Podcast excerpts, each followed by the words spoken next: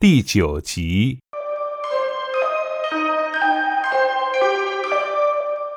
如花在他们眼前冉冉隐去，阿定怅然若失。如花，他是多么的晓得观察眉眼，一切不言而喻，心思细腻。他是不希望横亘于阿定与女友之间引起不必要的误会，所以他游离浪荡去了。他是一个多么可怜的鬼，他们竟不能令他安定度过一宵。他的前生已经在争歌买醉、烟花场所里无立锥之地，如今连锥也无。阿定很歉疚。喂，阿楚拍阿定一下。你呆想什么啊？没什么。他怎能告诉他他挂念如花？阿定忽地记起一直没有机会发问的事。刚才你们跑到厕所去干嘛？啊！阿楚卖关子。他给我证明他是鬼呀！他不证明，我怎肯相信？如何证明？不告诉你。他转身坐下来。说呀！阿定追问。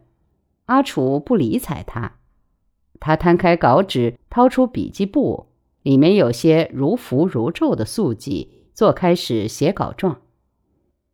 你别吵着我赶稿，我要赶三篇特稿。算了，我不跟他拉锯，说就说，不说就不说。难道要我牵一顿足，千求百请吗？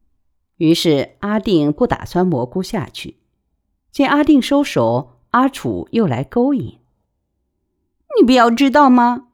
好吧，告诉你，他让我看他的内衣。我从未见过女人肯用那种劳狮子胸围，五花大绑一般。说是三十年代，简直是清朝遗物。说完，他俩笑起来。大回堂的图书馆有一种怪味儿，不知是书香还是地蜡。亦或防虫剂，嗅着总有朝代兴亡的感觉。红底黑字的对联是：“闻得书香心自悦，身于画里品能高。”不知如何，我记得十二少送与如花的花牌：“如梦如幻月，若即若离花。”这真是道不同不相为谋的两副对联了。一个是宽天敞地，一个是斗室藏春。你要黄金屋，还是颜如玉？阿定浏览一下，发觉没有他想找的资料，便跑到参考图书馆去。当他仍是莘莘学子一时，他在此啃过不少一生都不会用得着的书本。何以那时他寒窗苦读，如今也不过如此？当年他怎么欠缺一个轰烈的恋爱的对象？不过如果有了，他也不晓得轰烈这两个字与他甚是陌生，几乎要翻查字典才会得解。小姐，我想找一些资料。什么资料？一个戴着砧板厚的眼镜的职员过来。所有香港娼妓史，特别是石塘嘴的妓女。有没有关于他们的记载？那女人瞅他一眼，请等等。然后他跑到后面给他找书。阿定见他对一个同事私语，又用嘴巴向他努了一下。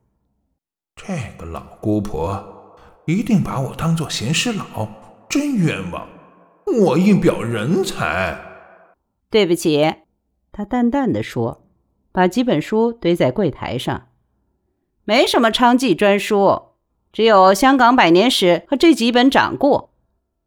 阿定只好道谢，捧到一个角落细看。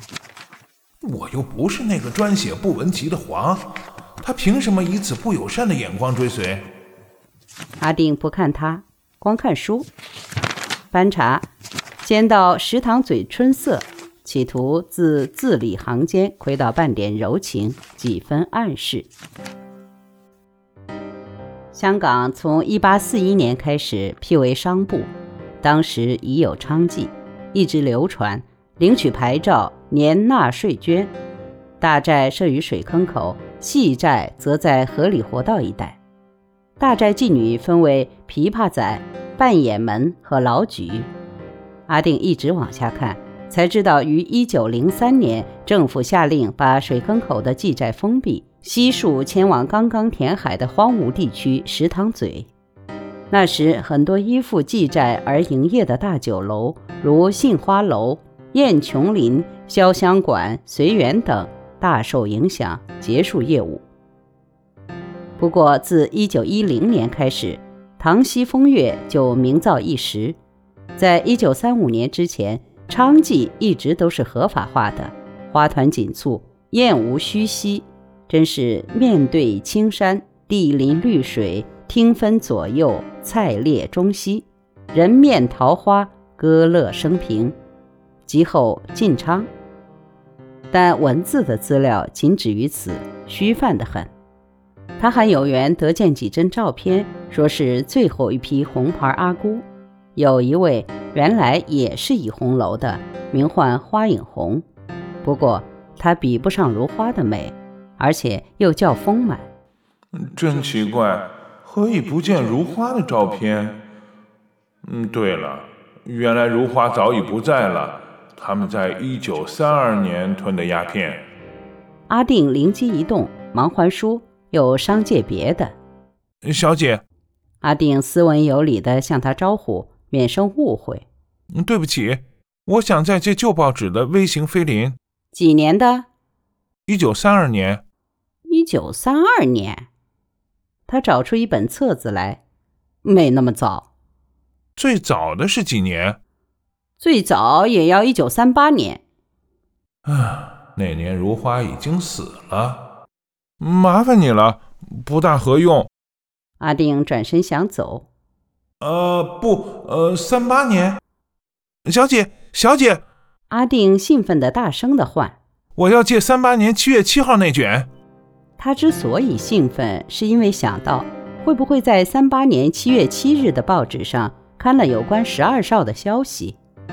那天可是他再生为人的出生日，可有一点线索供他追查下去。他只是区区一个广告部副主任。得以兼任侦探，做梦也想不到。一边想一边笑，催促之声音也大起来。先生，在图书馆中请保持安静。他给阿定的印象分早已是丙，不，也许是丁，所以一见他表情有异，更加防范森严。这卷微信飞林是《星岛日报》一九三八年下半年的，你自己找七月七日吧。他登记了阿定的姓名、住址、身份证号码，在登记身份证号码时一再复看，正是无恶。怕是一见事色不对，诸如他出言不逊、意图非礼，或在公共场所露出不文之物，他们便马上去报警。都是我自己不好，研究娼妓问题走火入魔了，样子也开始变得像急色的嫖客。阿定让那步步为营的女职员安装好飞林之后，便暗指查看。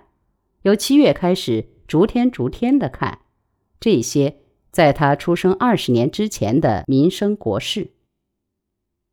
但看到七月七日，阿定也找不出任何资料。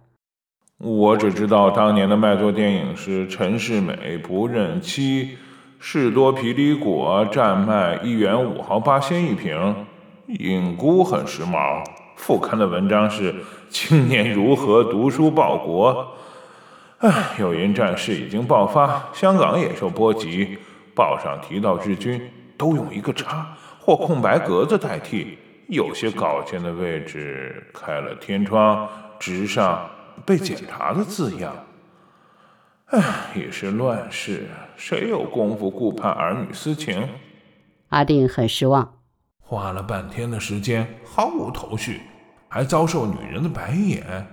如果那女人好看一点儿也是无妨，但她又长得……哎，算了，我对美女的标准竟然在一夜之间提高了不少呢。当阿定自大会堂图书馆出来时，普天是烂漫阳光，只有他因为空手而回，甚是无聊，一如没上电芯的收音机。没加水银电池的计数器，没蜡烛的灯笼，没灯的灯塔，没灯塔的海。脑中充斥着三八七七的旧报资料：陈世美不认妻，史多比里果战，读书报国，查清华行动，被检查。沿着电车路，信步行至中上环，那个站是阿定与如花一同上车的站。咦，往上行，不是南北行吗？如花偶尔提过。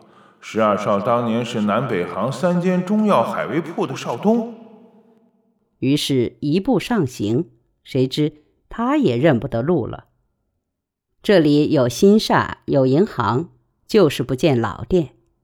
在一间卖人参的高丽店子门外，老头给阿定摇指：“这边不是南北行，往西行才是。文贤四街，知道吗？”南北行以前很有地位，知道吗？呃，以前没等他说完，阿定连连谢过。他怕他又给他惹来另一个故事，那他此生也必得在三十年代的风尘中打滚了。不，一宗还一宗，先解决如花的这一宗。